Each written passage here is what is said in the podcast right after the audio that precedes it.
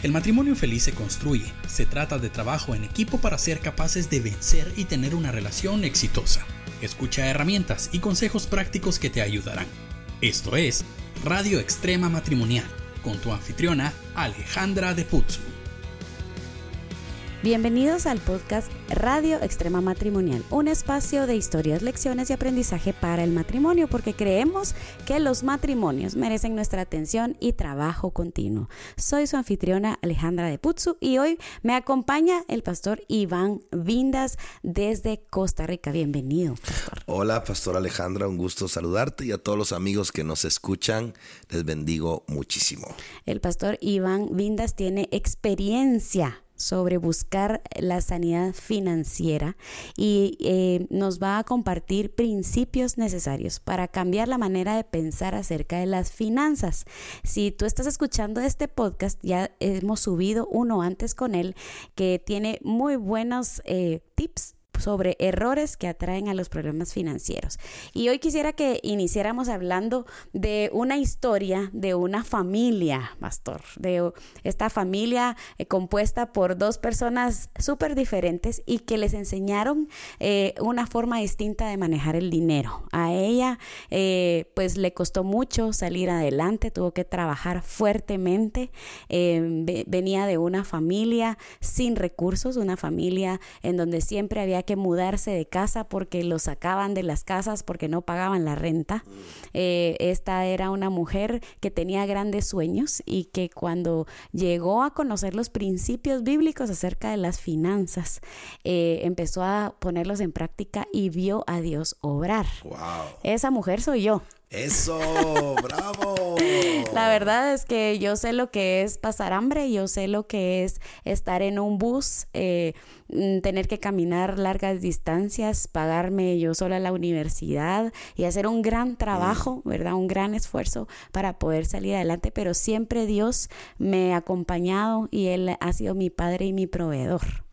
Creo que cuando uno escucha esas historias, muchos eh, nos identificamos porque todos en algún momento pasamos por diferentes etapas. Algunos tal vez no, no todos económica, pero algunos de repente en la salud o en diferentes relaciones. Lo más importante es creer y entender que la obediencia a los principios de Dios siempre nos van a sacar adelante de todas esas etapas difíciles. Pero qué hermoso hoy es contar o escuchar esas historias, porque lo que hoy nos digas o nos dices eh, va a ayudar a muchos a salir adelante también. Eh, aplicando los principios que hoy les queremos hablar. Así es. Y la otra parte de mi familia, que es mi esposo, tiene una historia diferente acerca de las finanzas, porque eh, al contrario de mí, mi esposo pues viene de una familia en donde sí habían recursos, pero lo que más me llama la atención acerca de él es que él no se quedó eh, acomodado, eh, de que ya tenía recursos. Yo me recuerdo de este hombre a los 19 años y yendo a vender corbatas de puerta en puerta. A mí nunca se me va a olvidar ver a mi esposo queriendo producir, queriendo hacer más, aunque él ya tenía, aunque ya tenía un estatus, por así decirlo, de, de, finanzas, él no se quedó con quedarse acomodado y siempre ha querido salir adelante. Entonces, eh, puedo decir con libertad que todo lo que hoy también podemos tener como familia es gracias a ese esfuerzo de, de un hombre que siempre ha querido dar más. Hablábamos eh, en programa anterior sobre que todos tenemos la capacidad de producir. No es de dónde vengamos, sino es cómo terminemos. Así es. Y tu historia es muy diferente de la que cuentas del pastor eh, Chepe, pero ambos terminaron en el mismo punto. Porque sin importar de la condición social o económica donde una familia venga, Dios a todos nos da la capacidad de, multiplicarnos y, de poder fructificar. Y es uno de los eh, principios que, hoy quiero tocar acerca de desaprender para volver a aprender.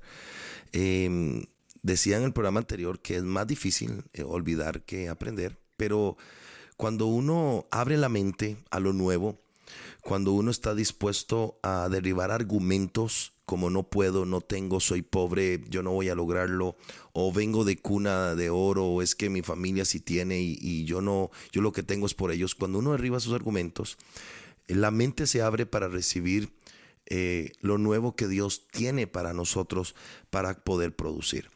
Y cuando hablaba acerca del libro que escribimos, eh, una de las razones eh, que Dios me habló de por qué teníamos que escribirlo es enseñar a la gente administrar lo que está bendecido por Él.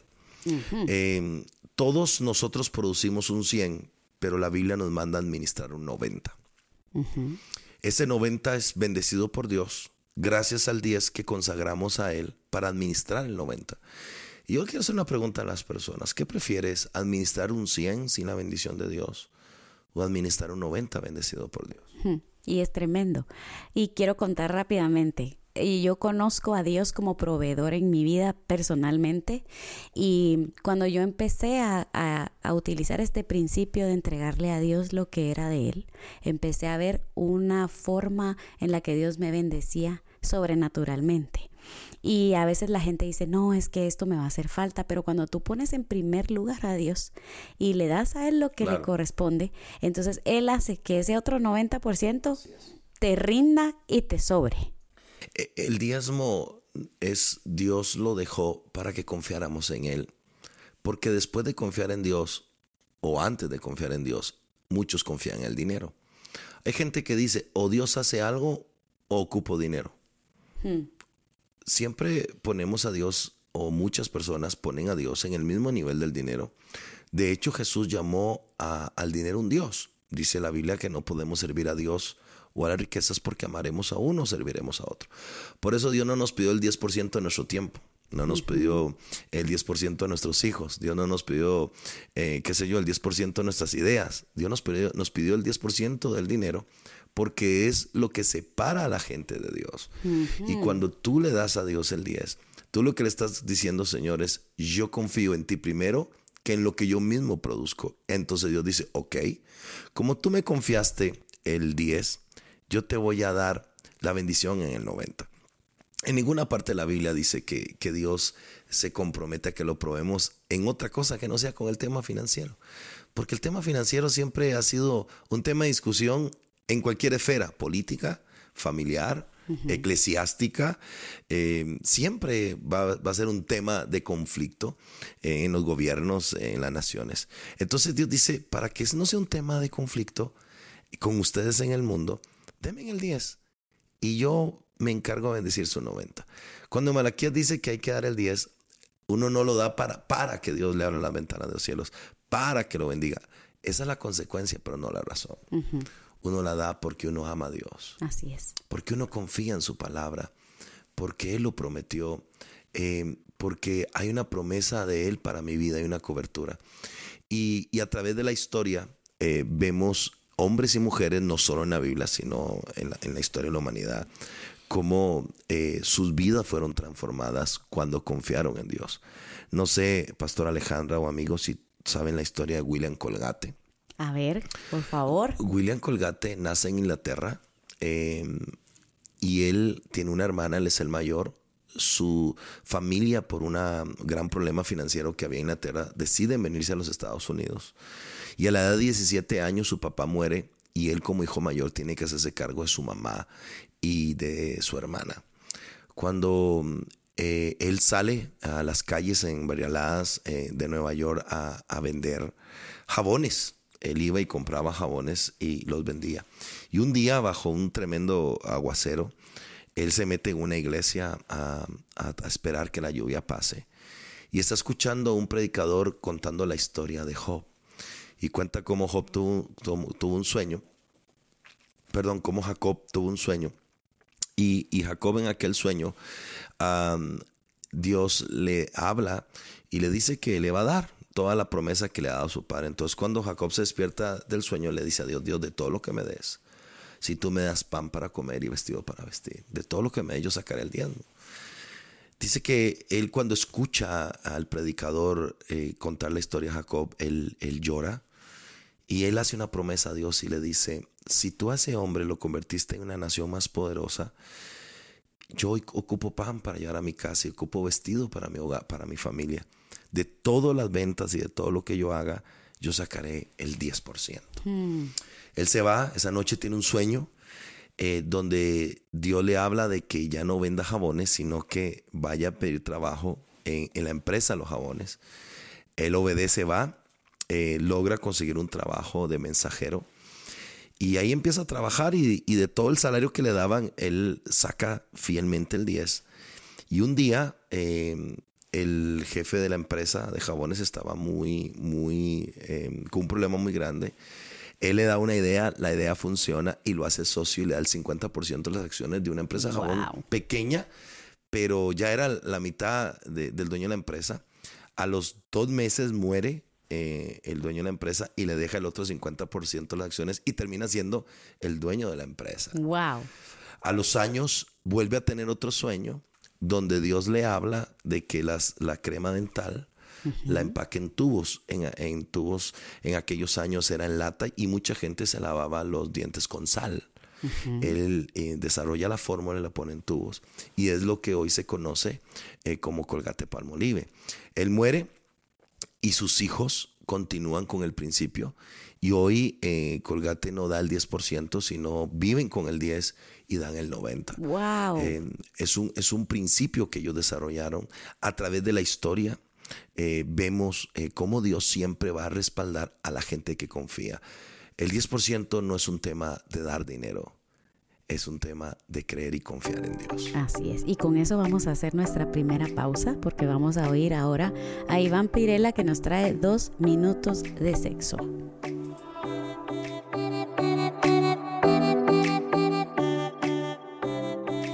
Hey, te hablo Iván Pirela y estos son dos minutos de sexo aquí en la radio extrema matrimonial. Hoy quiero hablarte de uno de los mayores enemigos de la intimidad sexual en pareja, el aburrimiento. Sí, ese ciclo rutinario y aburrido en el que hemos inmerso nuestra relación sexual. Si hay algo que yo sé es que el sexo es un regalo para nosotros las parejas, para cautivarnos, conectarnos, para que haya chispa y romance en la relación. Sin embargo, muchas parejas han tomado este regalo y lo han vuelto algo monótono, poco creativo y predecible. Y este no fue el fin de la sexualidad. Si hay algo que yo me he dado cuenta es que la sexualidad agrega color, agrega chispa. Pero muchas parejas se acomodan en el tiempo mientras avanzan los años y esto trae, este acomodamiento trae la disminución de sexo y obviamente permite que el aburrimiento entre en la cama, haciendo de la sexualidad un acto mecánico y no un acto romántico, que es lo que debería ser. Ahora, si quieres agregar color, si quieres que la chispa de la pasión regrese, vas a tener que romper la rutina. Vas a tener que evitar a toda costa el no ser creativo, el ser predecible. Y para esto hay algo que puedes hacer. ¿Qué tal si hacen una lista? Una lista en la que van a hablar de su última relación sexual y van a colocar tres cosas. Número uno, cuáles fueron las cosas que le gustaron caricias y momentos que te gustaron de eso, porque quieres volverlo a vivir. Dos, lo que no te gustó, caricias o acciones o posiciones que no te gustaron y que no quieres volver a vivir. Y número tres, algo nuevo. ¿Qué tal el uso de lubricantes, aceites, cremas corporales, una ropa interior nueva, algo nuevo? ¿Qué tal un nuevo ambiente? ¿Qué tal cambiar el dormitorio por un hotel?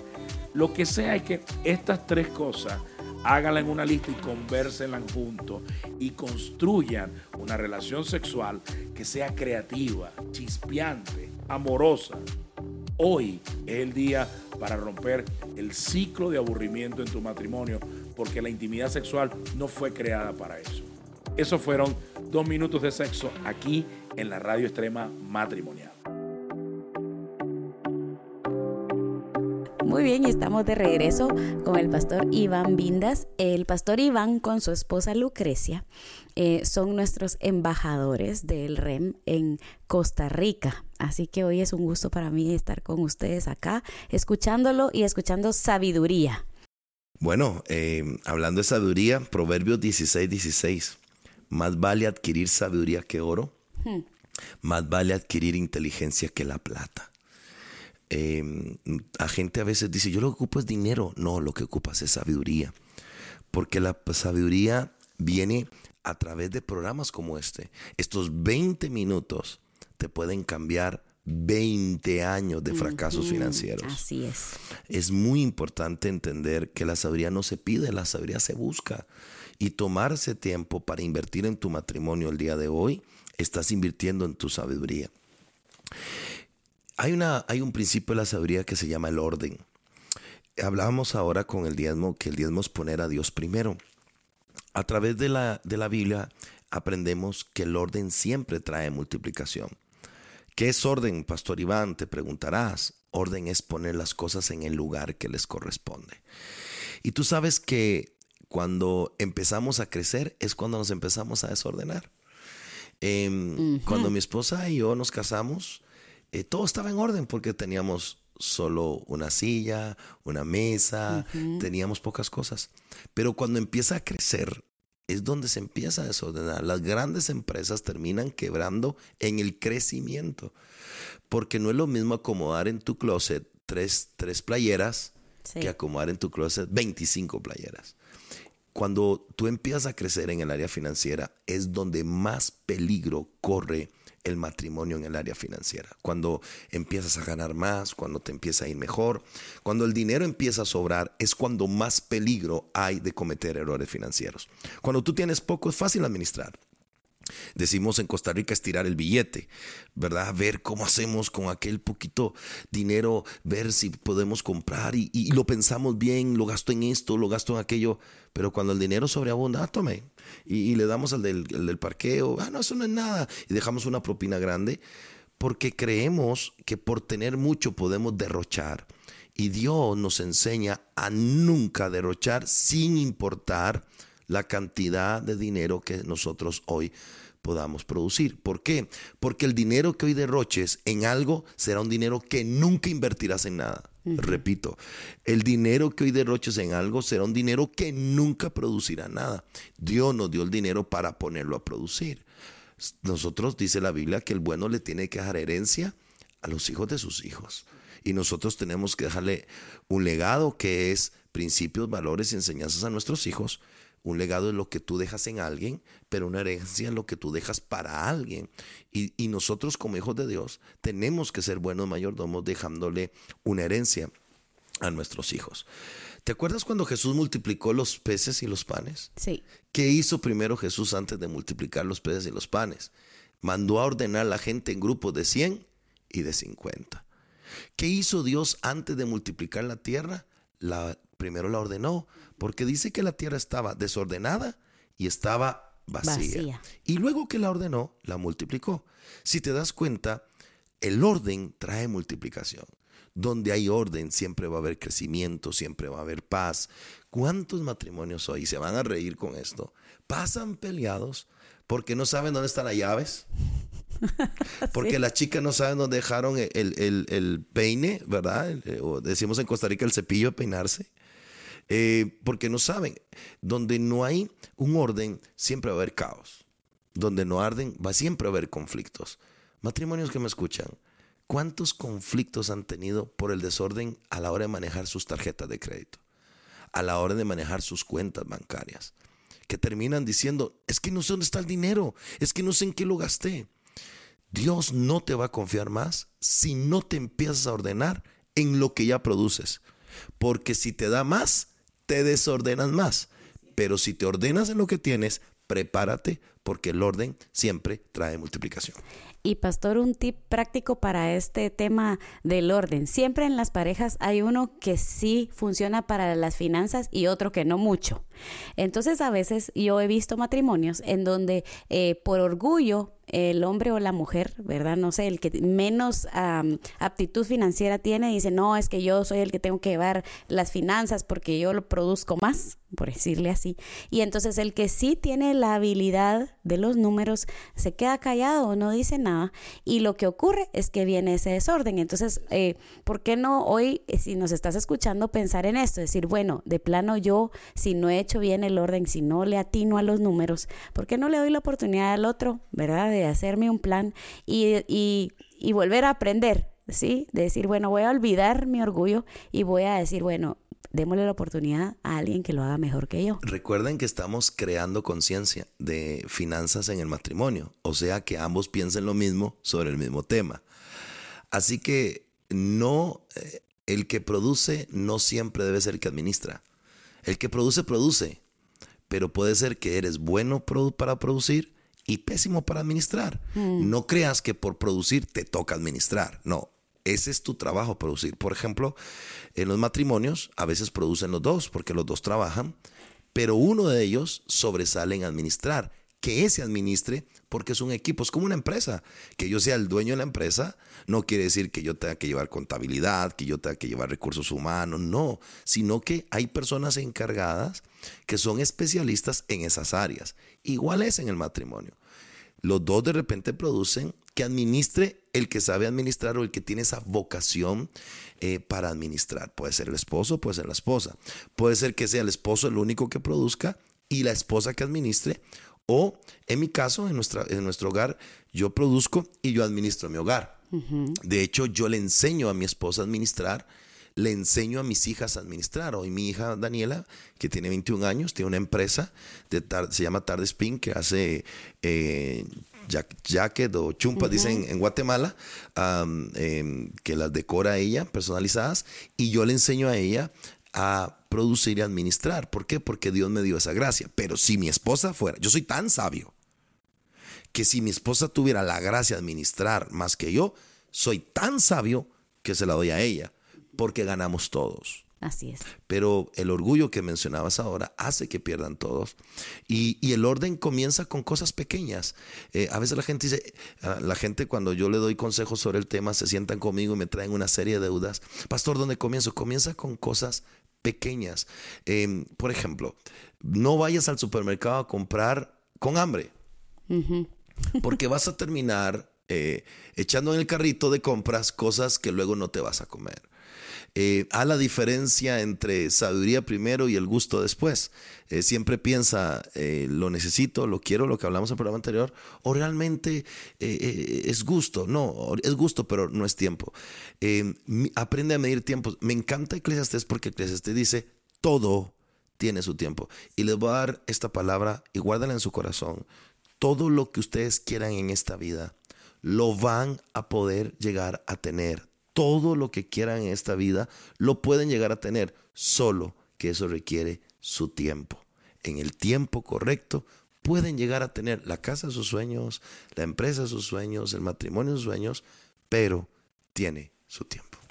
Y el tiempo ya terminó en este momento. Sí, ah. súper rápido, pero estamos aprendiendo demasiado. Así que eh, esperen los próximos programas porque yo me quedo con ganas de aprender más. Hoy aprendimos acerca de la administración, del orden, eh, de cómo podemos trabajar en equipo. Así que si te gustó lo que estás escuchando, por favor compártelo con otras personas, con otros matrimonios que tú sabes que necesitan escuchar este material. Nos escuchamos a la próxima y gracias por toda la sabiduría, pastor. Con gusto, bendiciones. Invertir 20 minutos en tu relación es una buena decisión. Nosotros contra el mundo. Radio Extrema Matrimonial